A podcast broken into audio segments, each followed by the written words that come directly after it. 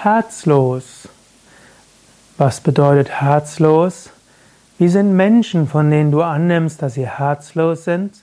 Und wie kannst du selbst vermeiden, dass andere dich als herzlos wahrnehmen? Und wie kannst du selbst eine Periode überwinden, wo du vielleicht dein Herz nicht mehr spürst? Wenn dich diese Fragen interessieren, dann bleib weiter dran. Hallo und herzlich willkommen zu einem Vortrag über Herz bzw. wie du Herzlosigkeit vermeiden kannst. Mein Name Sukadev von www.yoga-vidya.de Natürlich, wirklich herzlos kann ein Mensch nicht sein, weil er nicht ohne Herz leben kann. Es gibt zwar künstliche Herzen, aber auch die sind ein Herz. Menschen können auch das Herz eines anderen eingebaut haben, also Transplantation, aber man braucht ein Herz zu überleben. Trotzdem wirft man manchen Menschen vor, sie seien herzlos. Und manchmal spürst du vielleicht auch keine Verbindung zum Herzen. Herz steht für Liebe. Herz steht für Freude.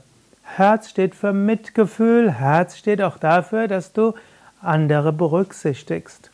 Wenn man jemandem Herz vorwirft, herzlos zu sein, dann soll das heißen, er hat kein Mitgefühl, er verbindet sich mit anderen, er ist vielleicht sogar Psychopath, also hat kein Einfühlungsvermögen. In manch vielen Fällen stimmt das gar nicht. Ich kenne zum Beispiel Menschen, die anderen vorwerfen, herzlos zu sein, aber das ist einfach nur eine Frage des Temperamentes. Es gibt die Introvertierten und es gibt die Extravertierten. Die Extravertierten, ich lebe ja in einem Yoga-Ashram, da gibt es einige Extravertierten und wenn die einen sehen, sagen, ah, schön, dass du da bist und sie rennen auf einen zu und umarmen einen und so weiter. Und dann gibt es die Introvertierten, die würden lieber erstmal einen Moment innehalten, einen Moment durchatmen, den anderen anschauen und dann langsam auf den anderen zugehen. Und wenn dann der andere auf sie zugestürmt kommt, dann sind sie in der Abwehrhaltung.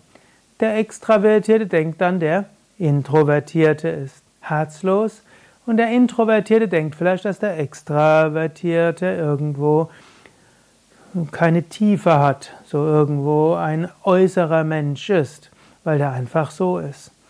Aber weder ist der eine ohne Tiefe, noch ist der andere herzlos. Es sind unterschiedliche Temperamente.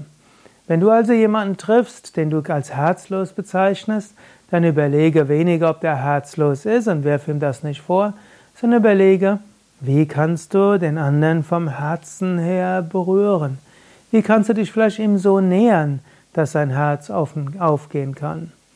Dann gibt es natürlich auch die Sensiblen und die Hypersensiblen. Wenn die dort jemanden sehen, der auf sie zugestürmt kommt, dann müssen sie zumachen. Sie sind nicht herzlos, sondern im Gegenteil, sie haben ein ganz besonders offenes Herz. Und man muss sanft rangehen. Auch Rehe flüchten schnell, wenn du schnelle Bewegungen machst. Wenn du dich Rehen aber langsam und freundlich näherst, dann sind sie neugierig und bleiben stehen.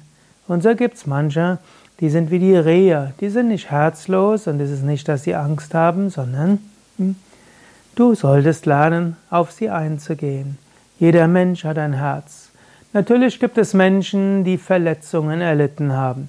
Es gibt Menschen, die Kränkungen erlitten haben. Es gibt Menschen, die Verluste erlitten haben. Und das kann vorübergehend dazu führen, dass sie vielleicht mal ihr Herz zumachen. Aber sie sind trotzdem nicht herzlos. Menschen müssen sich öffnen. Natürlich, es gibt manchmal Menschen, die scheinbar kein Mitgefühl haben, die kein Mitleid haben, die scheinbar über Leichen gehen. Es mag solche geben, Vermieter, die die Miete erhöhen, obgleich er weiß, dass das für die Familie, die fünfköpfige Familie, sie in Schwierigkeiten bringt. Es gibt Arbeitgeber, die Arbeitnehmer entlassen, wenn sie in Schwierigkeiten sind. Das kann man als Herzlosigkeit bezeichnen. Aber auch diese Menschen sind nicht herzlos. Die kümmern sich vielleicht um ihren Mann, Frau, Kind, pflegebedürftige Eltern oder denken, sie müssen ihr Vermögen zusammenhalten und aufbauen vielleicht für die Enkel oder für die gemeinnützigen Tätigkeiten, die sie noch machen werden. Wenn man Menschen anschaut, fast jeder kümmert sich auf irgendeine Weise um irgendetwas Gutes in der Welt. Deshalb die Behauptung, dass jemand herzlos sei, ist meistens nicht zu halten. Es ist nur die Frage, wofür ist sein Herz offen? Was kannst du tun, wenn du dich selbst als herzlos empfindest? Es gibt Formen der Trauer und es gibt Formen der Depressivität, wo dir irgendwo das Herz zugeht und du keinen Zugang hast zu deinem eigenen Herzen. Mein Tipp wäre, das ist die Phase, wo du Yoga Asanas besonders üben solltest. Yoga Asanas, die Yoga Stellungen, helfen, dass das Prana, die Lebensenergie überall fließt. Vom Yoga her ist das Herz ein Chakra, ein Herzchakra, und das kann sein, dass dieses Herzchakra zu ist. Es gilt, dieses wieder zu öffnen. Und wenn du eine ganze Yogastunde gemacht hast, wirst du spüren, wie das, die Energie in deinem ganzen Körper pulsiert und wie du auch dein Herzchakra spürst. Besonders Rückbeugen wie Kobra, wie Halbmond und Fisch sind Übungen, die dir helfen, dein Herzchakra wieder zu spüren. Und dann gibt es auch bestimmte Pranayamas, ich nenne sie zum Beispiel die Herzenspranayama, wie Murcha, Plavini und Brahmari, die dazu da sind, um das Herzchakra zu öffnen und dich spüren zu lassen, wie du Freude und Liebe hast.